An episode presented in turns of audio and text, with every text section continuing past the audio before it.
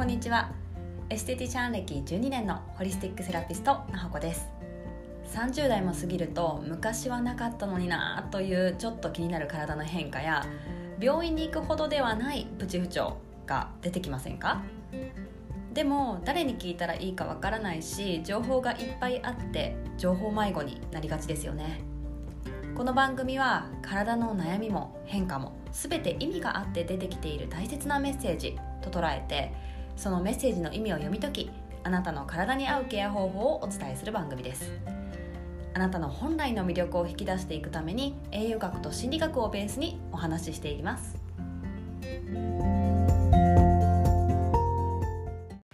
こんにちは。今日はですね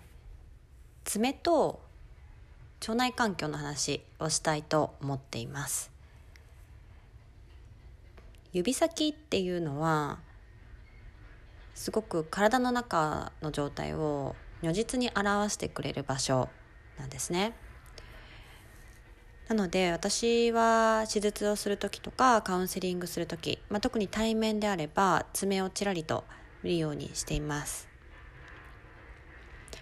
まあ、いろんな情報が読み取れるんですけれども今日はその一つをお話ししたいなと思います。え爪を今あの見ていただきたいんですけれども爪ってまあお肉からこう生えてきてるじゃないですか。でそのお肉と爪の間に隙間があるかどうかをまず確認していただきたいんですね。もちろん生え際もそうですし横の部分もそうですね。なんかこうピタッとくっついてるのかそれともこうこう離れていて結合が悪い状態くっついてない状態になっていませんか？もしこのお肉と爪の間に隙間があるのであればこれは、えー、細胞と細胞のくっつきが悪いなっていうふうに考えられるんですね。ってことはあの体の中の細胞と細胞のくっつきも弱いかもしれないっていうのが想像できてくるわけです。爪は爪とか腸は腸とかって切り分けて考えがちですけれども全てはつながっているんですね。で、えー、手先とか、まあ、指先同じですね。まあ指先先端の方っていうんですかね体の。っていうのは体にとってもどちらかっていうとお腹側とか真ん中に中心に近いところよりも栄養を回しにくい部分なんで体の状態がすごくクリアに出てくる場所になるわけです。でもし腸の細胞と細胞のくっつきが弱かったとしたらどういうことが起きるかっていうと、えー、隙間が空いてるので本来はあまり通ってこない毒素だったりとか、まあ、重金属とかもそうですよね。が体の中に入ってきやすい状態っていうわけです。でそういうのが入ってくるから腸は炎症を起こしやすい状態に陥るわけです。じゃあどういうことがこう実際に起きてくるかっていうとまあうんちが臭い。おならがよく出る。おならが臭い、うん、うんちが緩かったり硬すぎたりとかこう多分普段のお便りでも何かしら出てると思うんですね。でもそれってまあ特に便通に関してはだんだんとそういう状態になってくるし特にまあ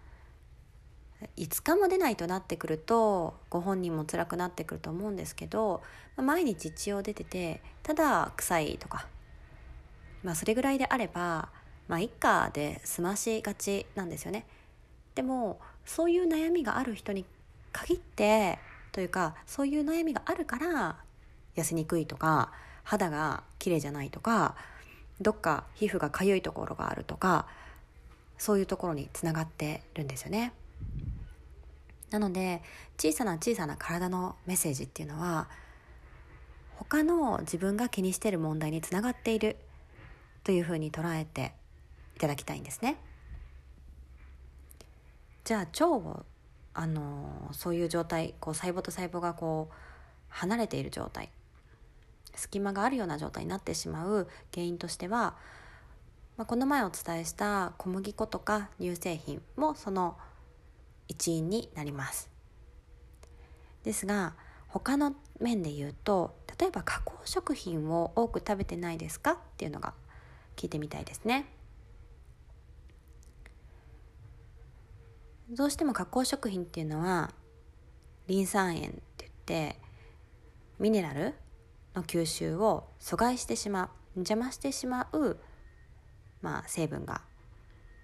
入りがちなんですね。そうすると体に必要なミネラルがあまり入ってこなくなってしまってでまあ加工食品となると殺菌するための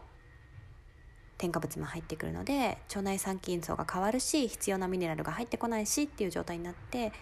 腸のまあ細胞の成長って言った方がイメージしやすいですかね。成長がうまくいかなくなってくるわけです。なのでもしあの特にうんちにとか便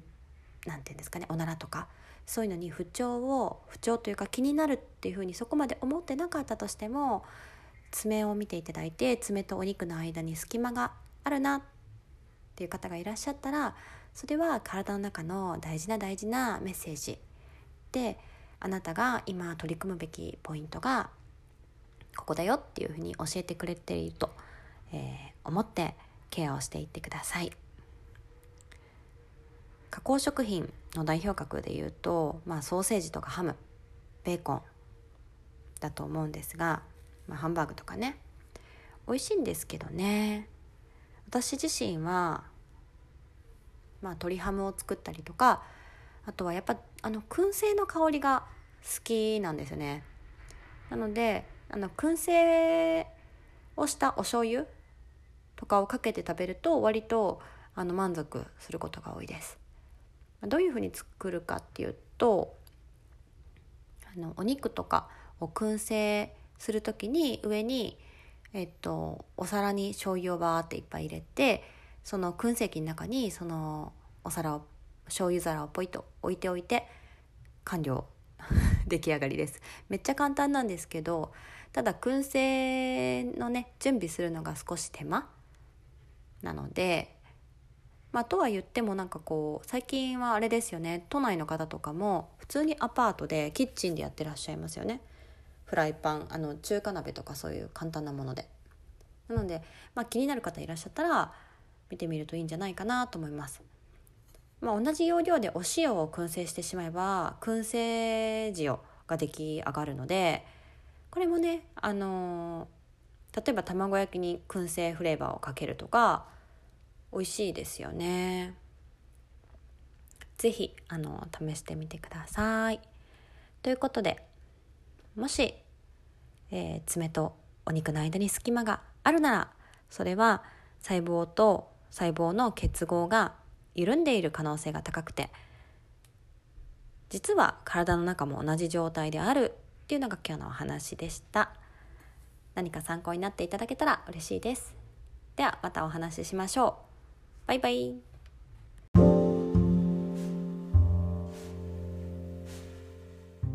今回の番組いかがでしたか？この配信がお役に立ったという方がいらっしゃったら配信登録お友達とシェアレビューをしていただけるとモチベーションになります。